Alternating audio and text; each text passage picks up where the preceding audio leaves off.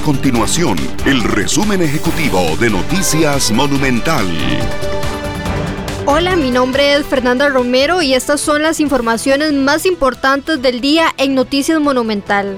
Una propuesta de la gerencia de pensiones de la Junta Directiva de la Caja Costarricense de Seguro Social podría provocar que las pensiones del régimen de invalidez, vejez y muerte se disminuyan hasta 169 mil colones.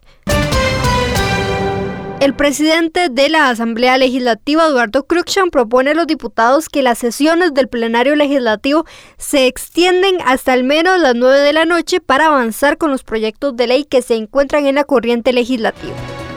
Estas y otras informaciones usted las puede encontrar en nuestro sitio web www.monumental.co.cr. Nuestro compromiso es mantener a Costa Rica informada. Esto fue el resumen ejecutivo de Noticias Monumental.